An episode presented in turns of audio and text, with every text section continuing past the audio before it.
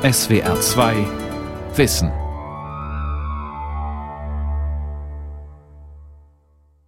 Mit der SR2 Aula und dem Thema Latein fördert logisches Denken, Mythen zum Fremdsprachenerwerb. Am Mikrofon Ralf Kaspari. Viele Mythen bestimmen unsere Vorstellungen vom Lernen einer fremden Sprache. Sie bestimmen auch unsere Auffassung, was Sprache überhaupt prinzipiell ist. Oftmals wird zum Beispiel das Schriftliche gegenüber dem Mündlichen als viel zu wichtig eingeschätzt. Man lernt dann eine fremde Sprache über Vokabeln und Satzstrukturen und nicht über das Parlieren. Oder, auch ein beliebter Mythos, wer Latein kann, der kann besonders logisch denken. Latein sei eine äußerst logische Sprache, was dann wiederum auch bedeutet, dass alle anderen Sprachen weniger logisch seien. Stimmt das? Antworten gibt Dr. Werner Schäfer, Anglist an der Universität in Trier. Wie soll ich mich denn verbessern, wenn die mich nicht korrigieren? Studenten, die von einem Auslandsaufenthalt zurückkehren, klagen immer wieder über die Zurückhaltung der Menschen des Gastlandes, wenn es darum geht, sie zu korrigieren. Muttersprachler haben Gefallen an der Kommunikation. Sie scheinen es nicht als ihre Aufgabe anzusehen, Fehler der Lerner zu korrigieren. Was diese wiederum zu eben diesem Stoßseufzer veranlasst. Wie soll ich mich denn verbessern, wenn die mich nicht korrigieren? Diesem Stoßseufzer liegen zwei stille Annahmen zugrunde, die man sich etwas genauer ansehen sollte, denn beide entpuppen sich bei näherem Hinsehen als falsch. Die erste Annahme lautet, ich werde nicht besser, wenn ich nicht korrigiert werde. Der lebende Gegenbeweis sind genau die Studenten, die diese Klage anstimmen. Tatsächlich haben sie sich nämlich verbessert, auch ohne Korrektur, und zwar auch in Bereichen, in denen Muttersprachler gar nicht helfen können, weil sie es selbst nicht wissen. Das gilt zum Beispiel für bestimmte Bereiche der Aussprache, für Phänomene wie Assimilation und Elision, also die Anpassung oder Auslassung von Lauten in der gesprochenen Sprache je nach Lautumgebung. Die zweite Annahme lautet, wenn ich korrigiert werde, verbessere ich mich. Erfahrungen im Fremdsprachenunterricht zeigen aber, dass gerade grammatische Phänomene, die immer wieder in allen Schulstufen Gegenstand der Korrektur sind, sich geradezu resistent zeigen, wenn es um die Entwicklung von Sprachkorrektheit geht. Was Korrekturen über viele Jahre nicht vermögen, vermag oft der aktive Austausch mit Muttersprachlern in der Fremdsprache. Fast könnte man meinen, geht das wie von Zauberhand. Beide Annahmen, was das Korrigieren angeht, halten also einer kritischen Überprüfung nicht stand, so einleuchtend sie auch klingen mögen. Wir müssen uns von einigen liebgewonnenen Denkgewohnheiten verabschieden, was den Fremdsprachenerwerb betrifft. Mit denen beschäftigt sich die heutige Aula. Die Einsicht, dass Korrektur nicht immer funktioniert, bedeutet keine generelle Absage an die Korrektur, nur eine Absage an eine allzu simple Gleichsetzung von Korrektur von Sprache und Verbesserung der Sprachkompetenz. Da lohnt sich ein Seitenblick auf den Erstspracherwerb, und dort zeigt sich, dass die Korrektur der Sprache des Kindes durch Erwachsene so gut wie wirkungslos ist. Das Kind interessiert sich nicht für die formale Richtigkeit von Sprache, sondern für Sprache als Mittel der Kommunikation und ein falsches Partizip wie gekommt wird er nicht als Hindernis empfunden. Das Kind beharrt auf der falschen Form. Aber nur eine Zeit lang. Am Ende wird jedes Kind, auch ohne Korrektur, die korrekte Form gekommen verwenden. Wann es soweit ist, das entscheidet aber nicht der Erwachsene, das entscheidet das Kind.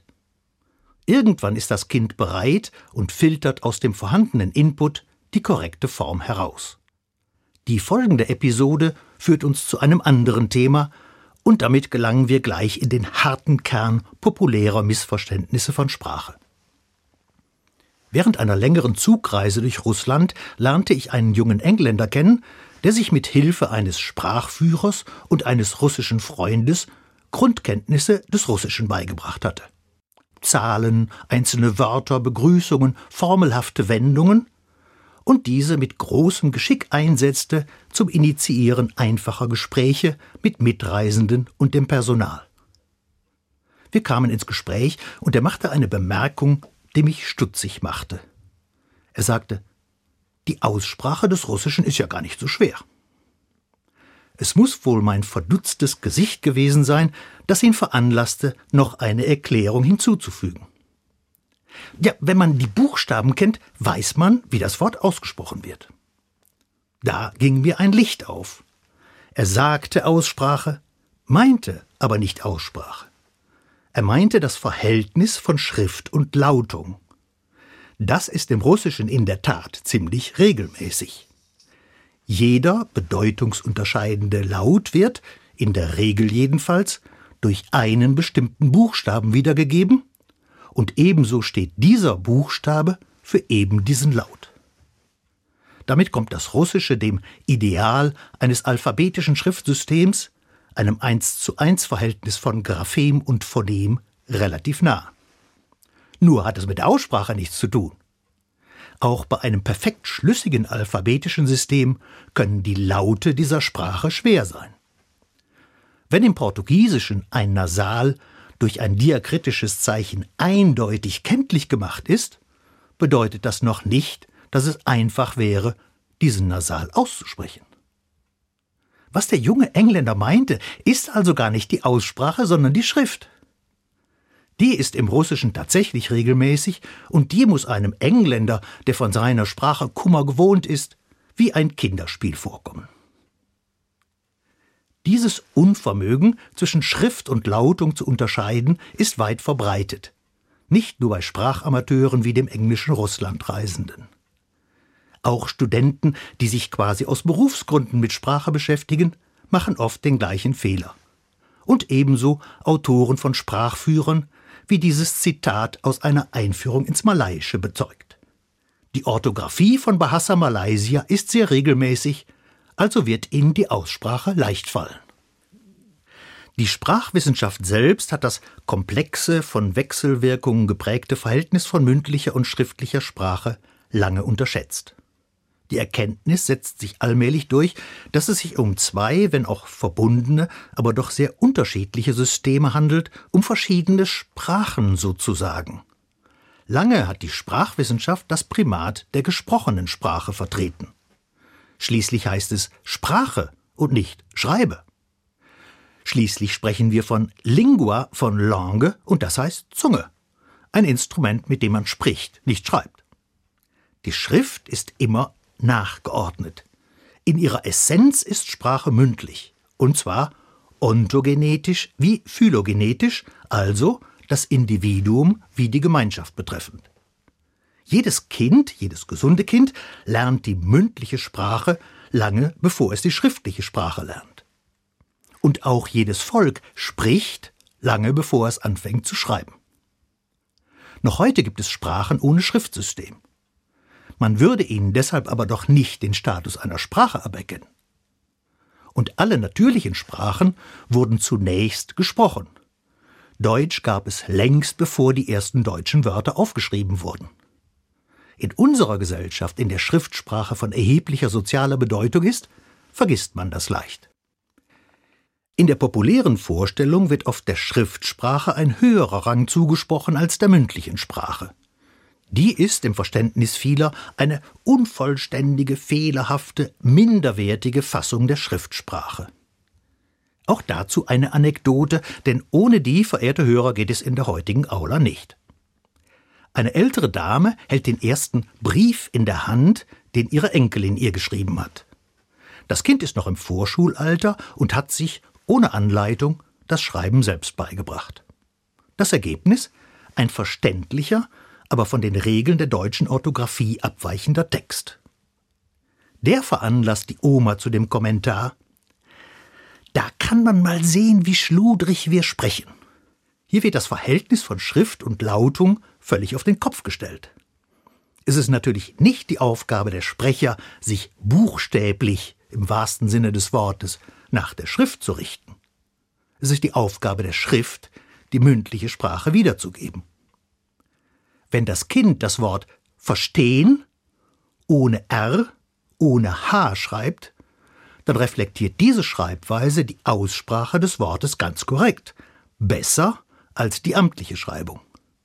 Die muss nämlich viele Kompromisse an die komplexe Aussprache des Deutschen machen. Mit schludrig sprechen hat das alles nichts zu tun. Wenden wir uns einer weiteren, ganz konkreten Situation zu, um weiteren Missverständnissen auf den Grund zu gehen. In einem Schwedischkurs an der Volkshochschule taucht in einem Lehrbuchtext das Wort Kollar auf, in der Bedeutung kontrollieren, überprüfen. Die Lehrerin ist entsetzt. Kollar, sagt sie, das sei gar kein richtiges Wort. Es stehe nicht einmal im Wörterbuch. So etwas gehöre nicht in ein Lehrbuch. Die Schüler teilen ihr Entsetzen. Sie wollten doch erst einmal richtiges Schwedisch lernen und keinen Slang. Einer der Schüler hat ein Wörterbuch dabei, schlägt nach und siehe da, es hat einen Eintrag zu Collard. Etwas resigniert konstatiert man, es sei wohl doch ein richtiges Wort. Hier wird also die Frage, ob ein Wort ein Wort sei, einem Wörterbuch überlassen, und zwar einem ganz bestimmten Wörterbuch, letztlich sogar einer bestimmten Auflage eines Wörterbuchs. Die Vorstellung, dass richtige Wörter nur solche seien, die im Wörterbuch stehen, ist natürlich abwegig. Alle Wörter beginnen ihr Leben außerhalb des Wörterbuchs. Es gibt keine Wörter, die zunächst im Wörterbuch stehen und dann in die Sprache gelangen, es ist umgekehrt. Aber nicht nur das. Tatsächlich hat Collard, wenn auch keiner sehr formalen Sprachebene angehörig, längst seinen Weg in die Schriftsprache gefunden. Es taucht in seriösen Sachbüchern genauso auf wie in Artikeln seriöser Zeitungen. Selbst wenn es das nicht täte, wäre es ein nützliches Wort. Ein Wort, das alle Schweden verstehen und die meisten benutzen ein Wort, dessen Gebrauchswert viel höher ist als die der Wörter für Wahlkabine, Schwelen oder ausgeleiert, die alle in demselben Lehrbuch vorkommen. Der Widerstand gegen Wörter, die umgangssprachlich sind, wurde in dem Kurs mit dem Argument untermauert, das wäre kein richtiges Schwedisch. Dieses normative Verständnis von Sprache, es gibt richtig und falsch und was richtig und falsch ist, entscheiden Regelwerke und Institutionen, ist tief in den Köpfen vieler Laien verankert. Dass diese Regelwerke und Institutionen ihre Maßstäbe wiederum aus dem Sprachkorpus beziehen müssen, aus dem Sprachgebrauch, wird dabei geflissentlich übersehen. Dabei hat ein Wort keine Existenz, nur weil es im Wörterbuch steht.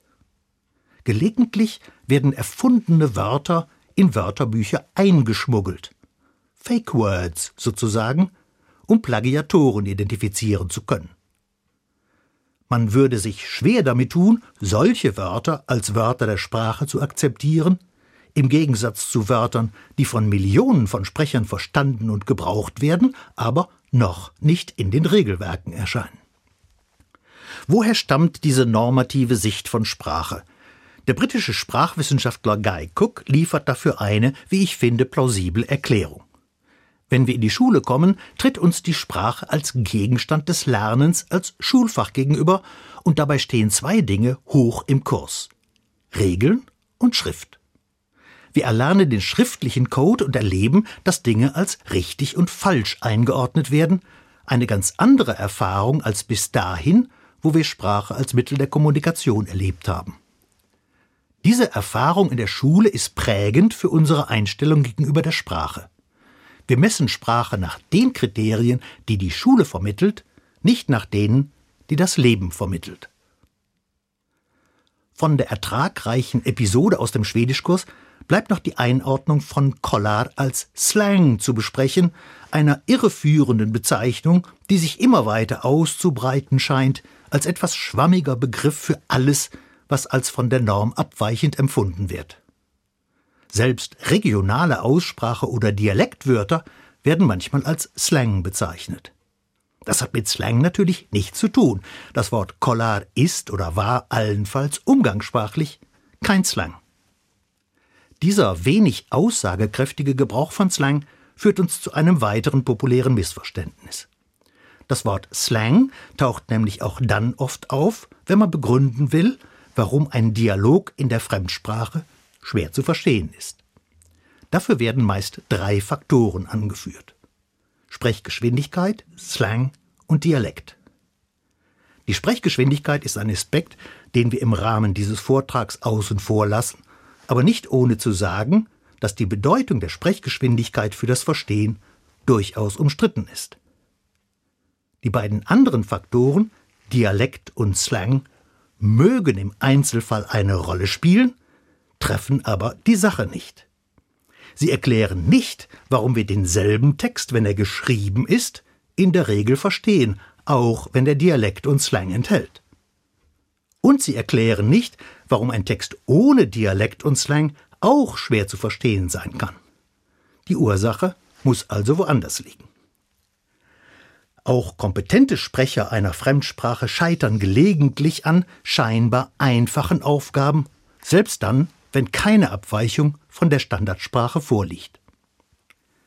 Dazu eine Erfahrung aus meiner eigenen Sprachbiografie während eines Aufenthalts in den USA gemacht. In einer Cafeteria in Portland, Oregon, wurde meine Bestellung von der Frau hinter der Theke mit einer Gegenfrage beantwortet, die ich trotz mehrfacher Wiederholung nicht verstand. Erst als die Frau zwei unterschiedliche Becher zur Hand nahm und auf sie deutete, verstand ich, dass es um die Größe des Kaffees ging. Sie wollte wissen, ob ich acht Unzen Kaffee haben wollte, eight ounce. Hier spielen verschiedene Faktoren ineinander, die das Scheitern des Verständnisses erklären. Und zwar erstens meine geringere Vertrautheit mit amerikanischem Englisch. In den meisten Varianten des britischen Englisch wären ein oder zwei Laute anders realisiert worden, zum Beispiel der Konsonant in eight und der Vokal in ounce. Zweitens meine Erwartungshaltung. Es gibt psycholinguistische Studien, die eindrucksvoll beweisen, dass wir auch als Muttersprachler nicht immer das verstehen, was wir hören, sondern das, was wir aufgrund unserer Erfahrung mit der Sprache und unserer Interpretation des Kontexts zu hören glauben. Diese Erwartungshaltung lenkt uns in eine bestimmte Richtung. In diesem Fall war meine Erwartungshaltung das Hindernis beim Verständnis. Die Maßeinheit Unze hatte ich in diesem Zusammenhang mit Bezug auf Flüssigkeiten nicht erwartet. Drittens, und das ist das Entscheidende, hatte ich acht Unzen nicht als zwei Wörter, sondern als ein Wort verstanden und konnte das daraus entstehende neue Wort Elans nicht verarbeiten.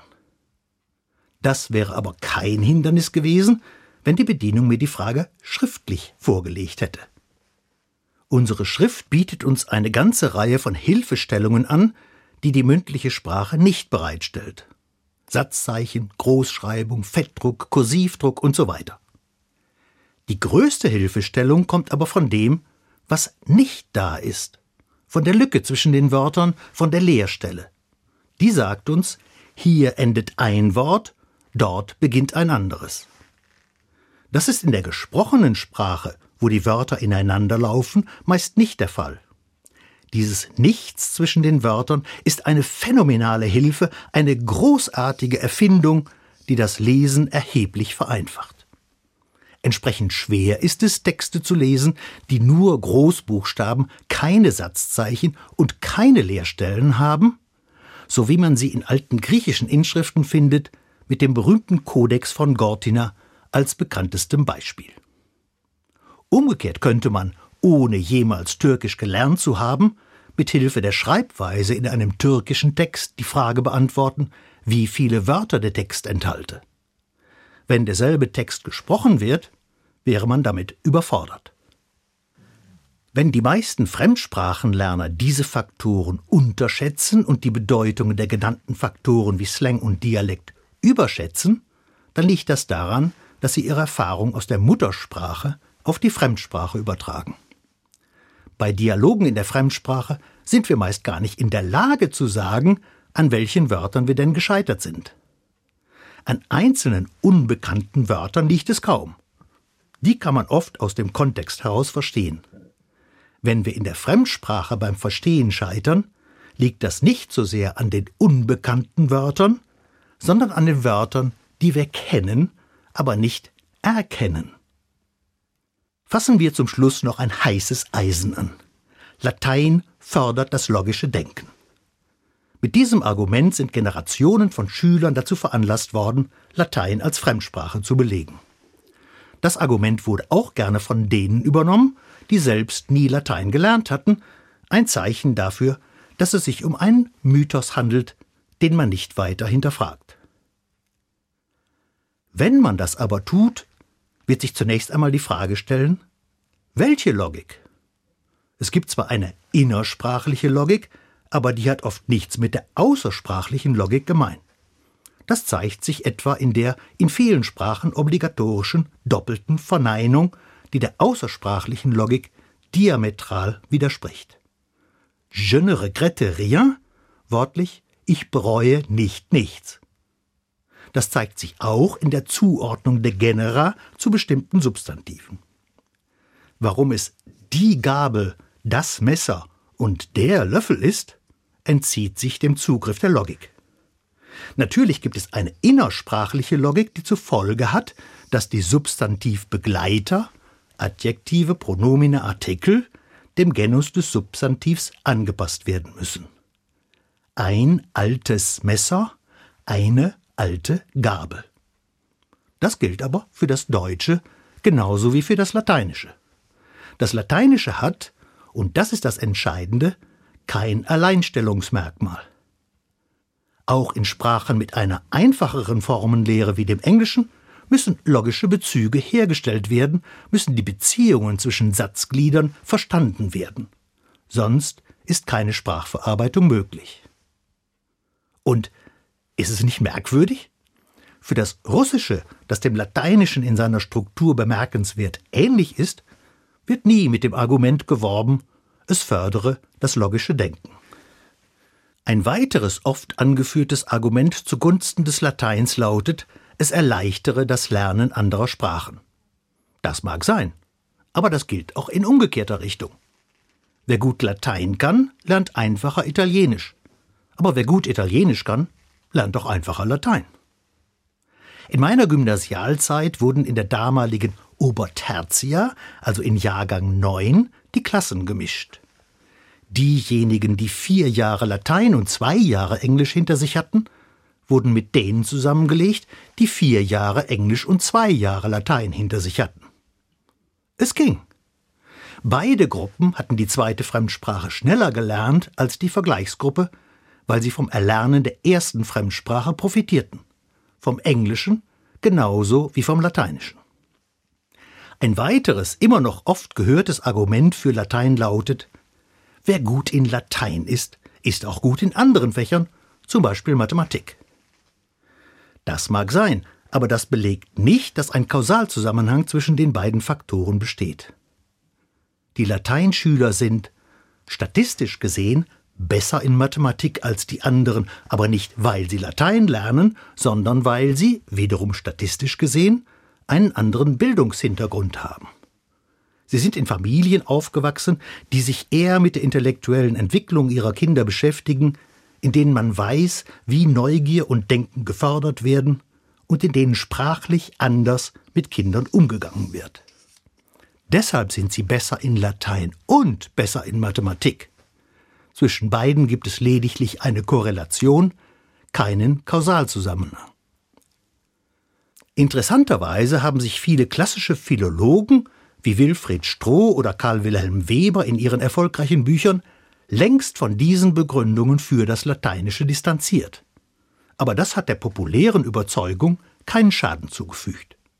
Sie hält sich hartnäckig, meist ungeprüft. Bei den Fachleuten geht die Suche nach einem Alleinstellungsmerkmal des Lateinischen aber unbeirrt weiter. Jetzt wird die Sache sogar auf den Kopf gestellt. Latein wird beworben, weil gerade das Unpräzise, Vieldeutige dieser Sprache zum Denken zwinge. Aber welche Sprache kann nicht für sich in Anspruch nehmen, unpräzise, vieldeutig zu sein? Woran will man messen, dass das für eine Sprache mehr gilt als für eine andere? Ein bekanntes Beispiel für den Versuch, eine Sprache von anderen abzugrenzen, ist der auf das 18. Jahrhundert zurückgehende Versuch, das Französische als besonders klare Sprache herauszustellen. Eine Vorstellung, die in Rivarolls bekannter Sentenz gipfelte Ce qui n'est pas clair n'est pas français. Was nicht klar ist, ist nicht französisch. Die Begründung war, dass das Französische, im Gegensatz zum Englischen, Italienischen, Lateinischen und Griechischen, als einzige Sprache die logische Struktur der Welt zutreffend wiedergebe, und zwar durch ihren Satzbau, bei dem das Prinzip Subjekt, Prädikat, Objekt ohne Ausnahme gelte. Das ist natürlich blühender Unsinn.